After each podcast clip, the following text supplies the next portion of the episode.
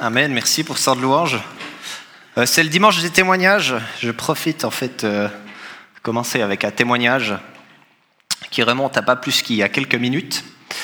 Euh, ce matin, j'étais assez stressé en fait pour cette prédication. Plus stressé que d'habitude en tout cas.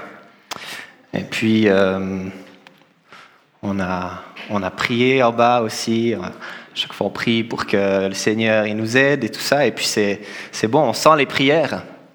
Et puis durant le temps de louange, on a chanté euh, En te voyant, nous retrouvons la force de vivre. Et quand nous sommes dans ta présence, nos craintes s'enfuient. Et puis j'ai décidé de chanter ça et puis de dire Seigneur, quand je suis dans ta présence, mes craintes, elles s'enfuient. Alors je suis toujours un petit peu, j'ai toujours un petit peu le trac, mais c'est rien à comparer de ce que j'avais avant. J'ai la boule au ventre qui, qui, qui, qui s'est comme ça dissipée. Et puis, euh, ça fait tellement du bien. Le Seigneur, il est bon, il est grand. Et puis en même temps, eh ben, ça va bien avec le thème de, de ce matin. La présence de Dieu. C'est quelque chose qu'on va revoir ce matin dans la prédication. En fait, ce matin, j'ai à cœur de parler de la transfiguration. La transfiguration, on la trouve dans Matthieu, Marc et Luc. Et puis ce matin, on va la prendre, on va prendre le texte dans Marc. Et puis, euh, c'est aussi le thème que les enfants y méditent ce matin. En fait, on arrive avec une semaine de retard pour la transfiguration. Parce qu'il y a une fête chrétienne pour la transfiguration, je ne le savais pas, je l'ai appris en, en préparant ce message. C'est le 6 août. Alors voilà, on a eu une semaine en retard, mais c'est pas grave, on peut quand même parler de la transfiguration tout le reste de l'année. J'ai pas l'impression qu'on parle souvent en fait de la, transfiguration. En fait, j'ai l'impression plutôt que c'est, elle fait partie de ces histoires un petit peu mystérieuses comme ça des évangiles, qu'on n'a pas toujours, euh, on n'arrive pas toujours à très bien comprendre. Du coup, peut-être qu'on en parle un peu moins, peut-être c'est ça. En tout cas, c'est l'impression que j'ai. C'est un peu comme le miracle que Jésus fait, vous savez, quand il fait apparaître euh, une pièce d'argent dans la bouche d'un poisson. On n'entend pas souvent des prédications là-dessus. C'est un peu des miracles comme ça, on ne comprend pas tout à fait le sens. Pourtant, lors de la transfiguration, que c'est de ça que je veux parler ce matin, il y a beaucoup de choses vraiment, vraiment importantes qui se passent. Alors il y a Jésus qui change d'aspect, il s'entretient avec Moïse et Élie. Il y a le Père qui parle de manière, qui parle de manière audible que des choses extraordinaires. Et je crois, parfois, on lit les pages de notre Bible un peu trop en vitesse. On réfléchit pas beaucoup par rapport euh, à ce que le texte veut dire. En tout cas, moi, je me reconnais là-dedans. J'ai souvent lu l'histoire de la transfiguration en me disant Waouh, c'est trop cool. Et puis c'est tout. Ça veut dire quoi en fait? Ça sert à quoi en fait? Je sais pas trop, mais euh, en tout cas, c'est cool. Puis après, je passe à autre chose. Alors, je ne sais pas si ça vous arrive à vous, mais en étudiant ce thème pour préparer la prédication, j'ai réalisé que parfois, je manque de respect par rapport aux Écritures, par rapport à la Bible, ou du moins, je manque d'émerveillement, ou bien de curiosité. Parce qu'il y a tellement, tellement de choses que Dieu veut nous dire au travers de sa parole. Bref, que ce soit en vitesse ou bien avec une étude hyper approfondie, quelle que soit la manière dont tu as déjà lu ou entendu parler de cette histoire, je crois que ce matin, Dieu, il veut te parler au travers de son esprit. Pas parce que j'apporterai un bon éclairage ou une bonne étude ou quelque chose comme ça, parce que c'est l'esprit de Dieu qui opère dans nos cœurs. Et c'est ça ma prière pour ce matin, que l'esprit de Dieu, il nous parle à chacun d'entre nous. Alors avant de lire le texte, euh, j'aimerais le situer. On approche euh, environ de la fin du ministère de Jésus. Il a déjà accompli beaucoup, beaucoup de choses, beaucoup de miracles. Il a beaucoup enseigné. Et puis de plus en plus, en fait, les disciples, ils réalisent à quel point ce Jésus, c'est un homme extraordinaire. C'est pour ça, en fait, que juste avant qu'il y ait la transfiguration, Pierre, il reconnaît pour la première fois Jésus comme étant le Christ, le Messie, le Fils du Dieu vivant. Donc juste après ça, il y a le récit de la transfiguration dans la Bible. Et c'est ça qu'on va lire ce matin. Marc 9, chapitres 2 à 8. Six jours après, Jésus prit avec lui Pierre, Jacques et Jean, et il les conduisit seuls à l'écart sur une haute montagne. Il fut transfiguré devant eux. Ses vêtements devinrent resplendissants et d'une telle blancheur que personne sur la terre ne peut blanchir ainsi. Élie et Moïse leur apparurent. Ils s'entretenaient avec Jésus. Pierre prit la parole et dit à Jésus, Maître, il est bon que nous soyons ici. Faisons trois abris, un pour toi, un pour Moïse et un pour Élie. Ils savaient que dire car ils étaient effrayés. Une nuée vint les couvrir et de la nuée sortit une voix. Celui-ci est mon fils bien-aimé, écoutez-le. Aussitôt les disciples regardèrent autour d'eux et ils ne virent plus que Jésus seul avec eux. Waouh Il s'en passe des choses quand même, hein Jésus, il est transfiguré. Son apparence, elle change. Il devient resplendissant, éblouissant, plus blanc que blanc. Et puis, il y a Moïse et Élie qui sont là. Ils apparaissent au milieu de cette grande lumière et puis ils parlent avec Jésus. Il y a Pierre, les disciples, ils sont effrayés. Pierre, il essaye de dire quelque chose, mais il n'a pas encore tout à fait saisi ce qui est en train de se passer.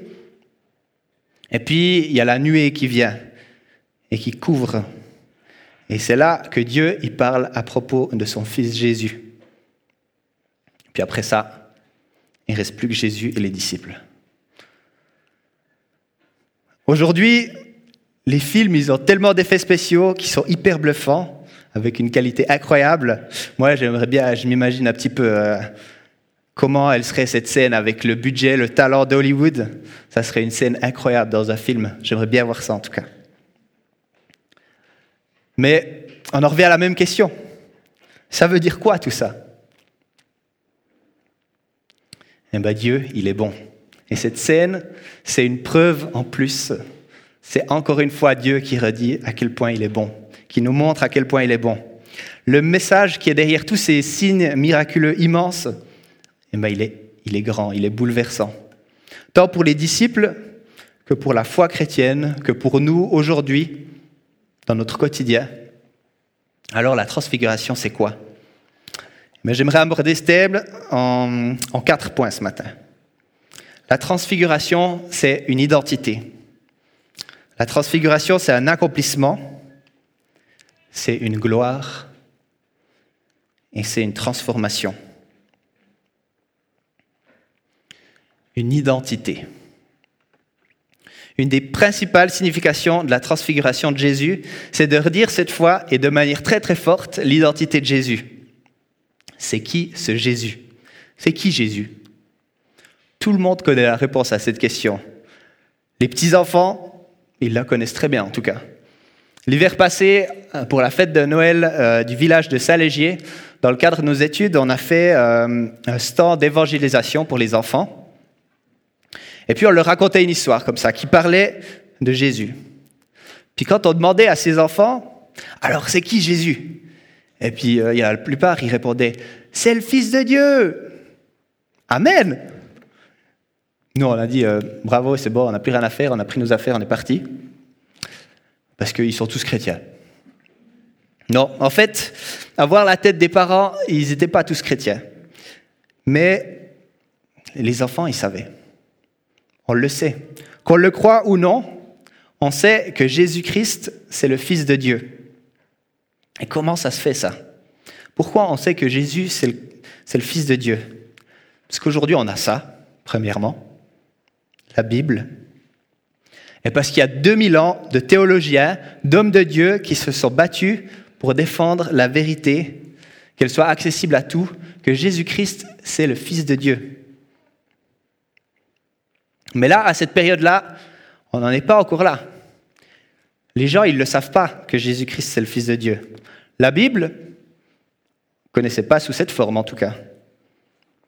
Et beaucoup de ces livres qui sont là-dedans, ils n'existaient pas encore. Alors les disciples, eux, c'était des privilégiés. Ils commençaient à comprendre que Jésus-Christ, c'est le Messie. C'est pour ça qu'une semaine avant, Pierre, il dit, tu es le Fils, tu es le Messie, tu es le Fils du Dieu vivant. Ben, tu vois, eux, ils n'avaient pas un MJ qui leur apprenait ces vérités depuis leur plus jeune âge. Ils sont dans un processus. Ils commencent à réaliser qui c'est Jésus.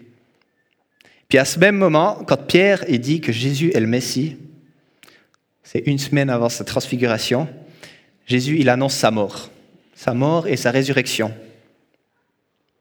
Imagine le traumatisme.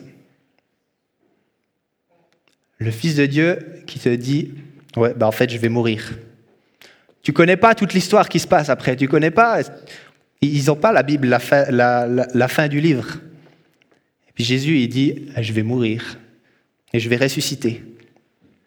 Ça fait peur. Et puis c'est dans ces circonstances-là, en fait, que Jésus, il donne une confirmation indiscutable aux disciples qu'il est le Fils de Dieu, qu'il est vraiment le Fils de Dieu. Une confirmation de son identité divine par sa transfiguration. Il leur donne du courage et puis il les conforte à ses disciples qui sont témoins de cette transfiguration. Dans les temps troublés, Jésus il montre qu'il est le Messie, qu'il est le Fils de Dieu. Voilà son identité. Il est le Messie, il est Dieu. Et il fait ça pour nous aussi aujourd'hui. Quand on est dans des temps troublés, il nous montre qu'il est le Messie, qu'il est le Fils de Dieu. La transfiguration, c'est aussi ce qui montre l'accomplissement, un accomplissement. Jésus, il n'est pas tout seul quand il est transfiguré. C'est lui qui resplendit, mais il n'est pas tout seul. Il y a Moïse et Élie qui sont là, qui sont à côté de lui, et puis on peut bien se demander, mais qu'est-ce que ça signifie? Qu'est-ce que ça veut dire? Eh bien, tous les deux, ils représentent quelque chose de bien distinct dans l'Ancien Testament. Moïse, lui, il représente la loi. Élie, lui, il représente les prophètes. Et Jésus, le Messie transfiguré à côté d'eux, eh ben, c'est celui qui accomplit la loi et qui accomplit les prophéties. La Bible, elle nous dit en fait que Jésus, il s'entretenait avec eux. Et puis si on regarde le récit dans Luc, c'est même écrit de quoi il parle. Ça dit ça. Et voici que deux hommes s'entretenaient avec lui. C'était Moïse et Élie.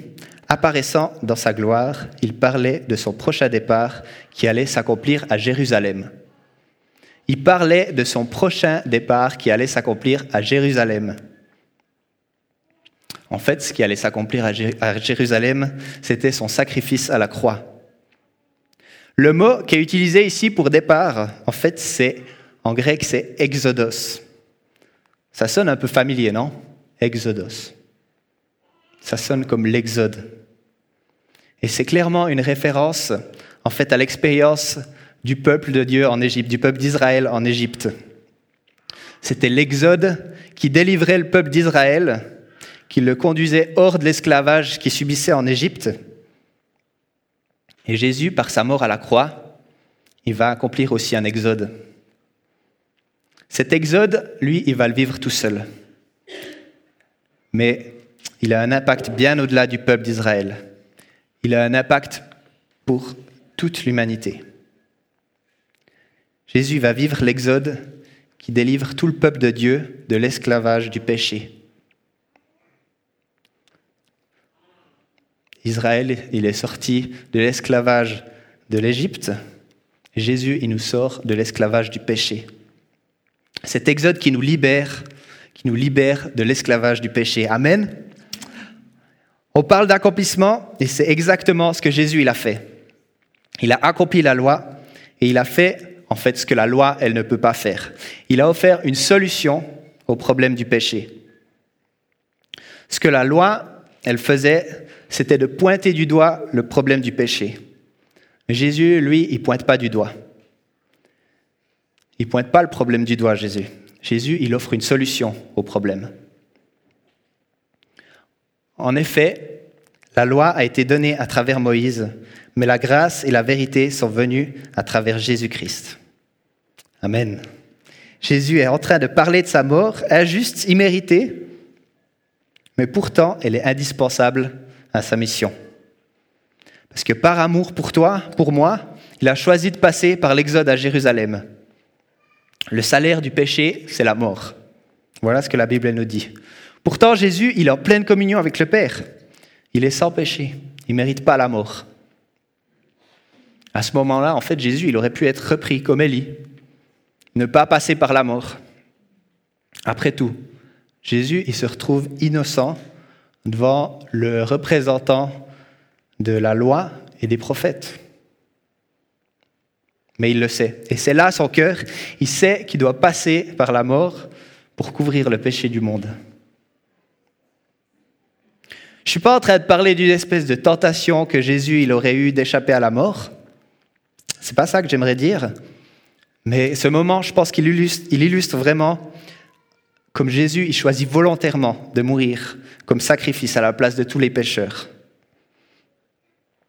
Jésus, il a dit dans Jean, Personne ne peut m'ôter la vie, je la donne de mon propre gré, j'ai le pouvoir de la donner et de la reprendre. Et eh bien par la transfiguration, Jésus, il le montre comme une officialisation qu'il a choisi de donner sa vie pour le salut du monde. J'en arrive au troisième point. La transfiguration, c'est une gloire, une gloire manifestée.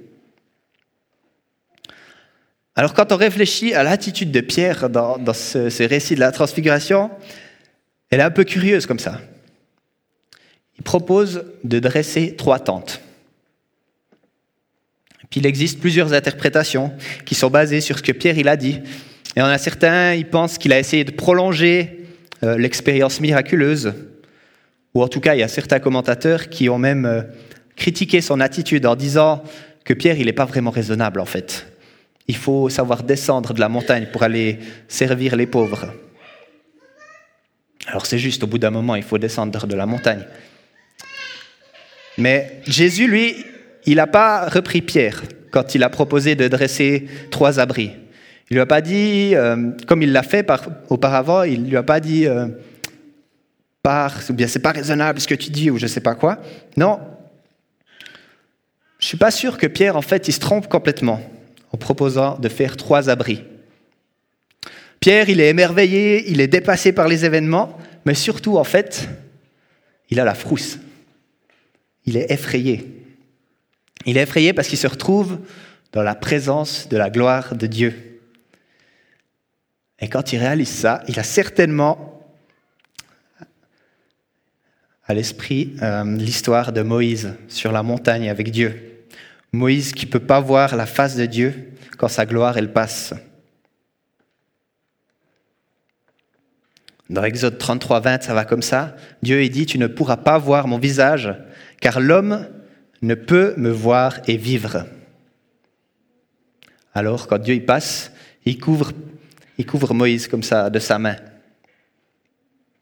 Eh bien, Pierre et les disciples, ils se retrouvent dans la présence de Moïse, d'Élie, eux, ils font que refléter la gloire. Mais il y a Jésus. Lui, c'est la source coéternelle de la, présence de Dieu. C'est la source coéternelle de cette gloire. Il est la gloire de Dieu. Et voilà pourquoi il est effrayé. Ils sont dans la présence de la gloire manifestée de Dieu et ils ne sont pas rituellement purs. Alors Pierre, il veut dresser trois tentes. Un autre mot qu'on pourrait utiliser pour trois tentes, c'est le mot de tabernacle. Pierre, il est effrayé, en même temps il est émerveillé, et sa réponse, eh ben, c'est de proposer de construire des tabernacles pour se protéger de son impureté, mais aussi pour honorer Jésus. Pourtant, il est déjà dans la présence glorieuse de Jésus et il se porte bien. Et puis il y a la nuée qui vient, qui enveloppe tout le monde, et Dieu est dit, celui-ci est mon fils bien-aimé, écoutez-le. Les disciples, ils meurent pas. Qu'est-ce qui se passe? Et puis ensuite, il y a Pierre, Jacques et Jean qui sont toujours là. Ils regardent autour d'eux et ils ne voient plus personne d'autre que Jésus qui est là. Moïse, il n'est plus là. Élie, il n'est plus là. Parce que c'est seulement Jésus et uniquement Jésus qui peut faire le pont entre Dieu et l'humanité. Ce n'est pas la loi, c'est uniquement Jésus qui peut faire le pont entre Dieu et l'humanité. C'est Jésus seul qui peut laisser des hommes pécheurs s'approcher de la présence glorieuse de Dieu. Alors je ne crois pas, comme je vous l'ai dit, que Pierre il se trompe, que ce serait mieux pour lui de redescendre de la montagne. Là où Pierre il se trompe, c'est quand il croit qu'il a besoin de construire un tabernacle. Je crois qu'il a besoin d'un tabernacle, mais il n'a pas besoin d'en construire un, parce que ce tabernacle, c'est Jésus, c'est Jésus lui-même, et c'est aussi Jésus qui est le sacrifice.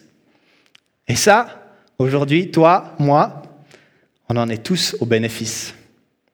C'est Jésus qui nous purifie, qui nous donne l'accès à la présence de Dieu. Aussi impur, aussi pécheur, mauvais qu'on puisse être, c'est Jésus le pont qui nous offre l'accès à la présence glorieuse de Dieu. Ce que les disciples, ils ont vécu, nous aussi on peut le vivre en fait. Et puis on pourrait appeler ça l'adoration. L'adoration, c'est pas simplement de croire. Parce qu'avant d'aller sur la montagne, les disciples, ils croyaient. Pierre, il l'a dit, tu es le Messie. L'adoration, c'est être dans la présence de Dieu, enveloppé comme il l'était dans la nuée. Et ce Dieu que tu adores, il est présent, il est là, il est auprès de toi, et puis tu peux l'adorer en tout temps. Et puis ça, ça me conduit au quatrième point et le dernier point.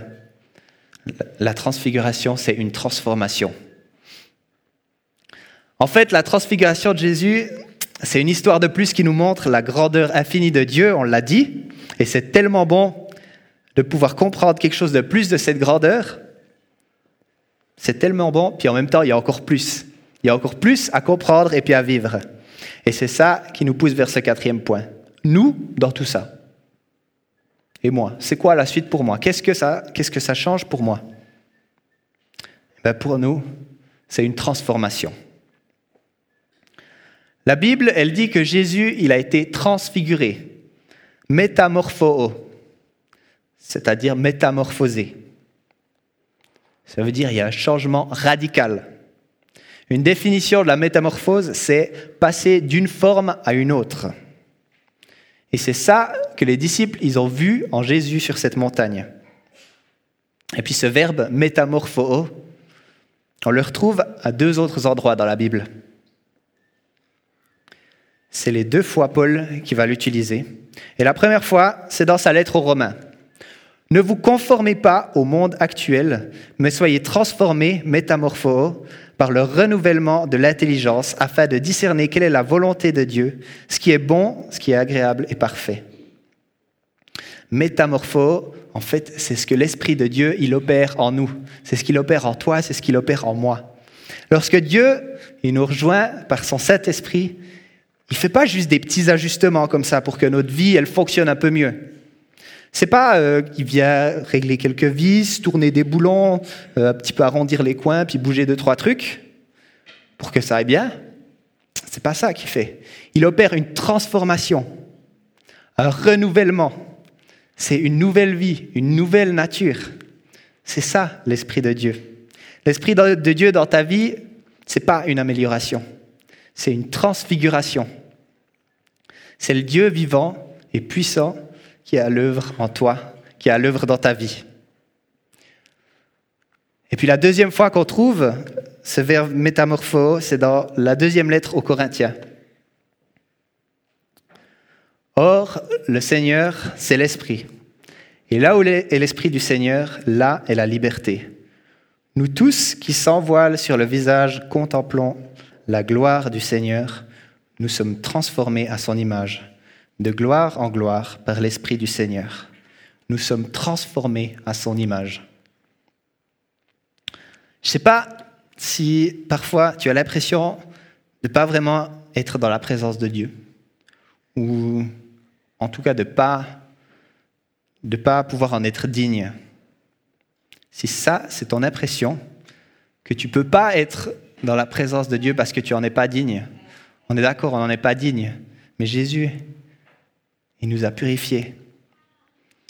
Alors si ça, c'est ton impression ce matin, j'ai à cœur de te dire, c'est un peu dur, mais arrête de limiter Jésus. Arrête de le limiter, arrête de le mettre dans une petite boîte comme ça. Il est bien plus grand. C'est Jésus qui a été transfiguré sur la montagne. Et eh bien lui, il a tout accompli. Tout accompli pour toi. Il s'est fait chair, il s'est fait pécher pour toi. C'est lui le tabernacle, c'est lui le sacrifice. Il a accompli tout ce qu'on était incapable de faire, de faire nous-mêmes. Et nous, on le limite avec notre impression de ne pas pouvoir s'approcher de lui parce qu'on n'est pas digne. On le limite en essayant de mettre la faute sur nous. Mais Jésus, lui, il a tout accompli. Et Jésus, il enlève le voile, le voile qui était sur notre visage, qu'on puisse contempler sa gloire. Et c'est magnifique, pour qu'on soit transformé à son image, pour qu'on puisse être dans sa présence, l'adorer et puis se laisser toucher par lui. Jésus, c'est ce Dieu qui est si grand, si puissant, et en même temps, il est si accessible. Il est si accessible parce qu'il a tout accompli. On peut venir auprès de lui dans sa présence. Et rien, rien, rien ne peut nous séparer de son amour. Rien ne peut nous empêcher d'entrer dans sa présence. Parce que c'est Jésus lui-même qui a ouvert le chemin. C'est Jésus qui a dit oui pour toi. Alors la transfiguration, elle nous montre une identité divine. L'identité divine de notre Seigneur, il est tellement grand. La transfiguration, elle nous montre que Jésus, c'est l'accomplissement, la solution face à l'esclavage du péché. La transfiguration, elle nous montre que Jésus, c'est lui le pont qui nous permet de voir la gloire de Dieu sans voile. Et puis finalement, la transfiguration, c'est ce que l'Esprit de Dieu, il opère en nous. Jésus, il nous offre une vie nouvelle, une vie transformée, vie renouvelée. J'aimerais prier encore, puis ensuite on va prendre un chant. Seigneur Jésus, merci pour ce que tu as accompli. Merci pour ton sacrifice à la croix. Merci parce que tu as choisi de le faire pour chacun d'entre nous, parce que tu nous aimes. Et Seigneur, tu es ce Dieu si grand, si puissant, et tu nous l'as montré durant, ta transfiguration, Seigneur. C'est toi qui es le pont, c'est toi qui es la solution face au problème du péché, Seigneur. Et puis on veut se tourner vers toi. Je veux me tourner vers toi, toi la solution face au problème de mon péché. J'ai besoin de toi, Seigneur, et je te prie que tu, tu nous guides là-dedans, Seigneur. Merci parce que tu es ce Dieu si puissant qui nous offre une transformation, une vie nouvelle. Et Seigneur, c'est ma prière, que ton esprit vienne transformer, chambouler nos vies, Seigneur, pour qu'on puisse pleinement entrer dans ce que toi tu as prévu, qu'on puisse être dans cette vraie liberté, qu'on puisse contempler qui tu es sans voile, Seigneur. C'est ce que tu as fait, c'est ce que ton esprit, il opère dans nos vies, Seigneur. Faisant une réalité pour nous, Seigneur, qu'on puisse l'expérimenter, qu'on puisse le vivre. Gloire à toi, Jésus. Amen.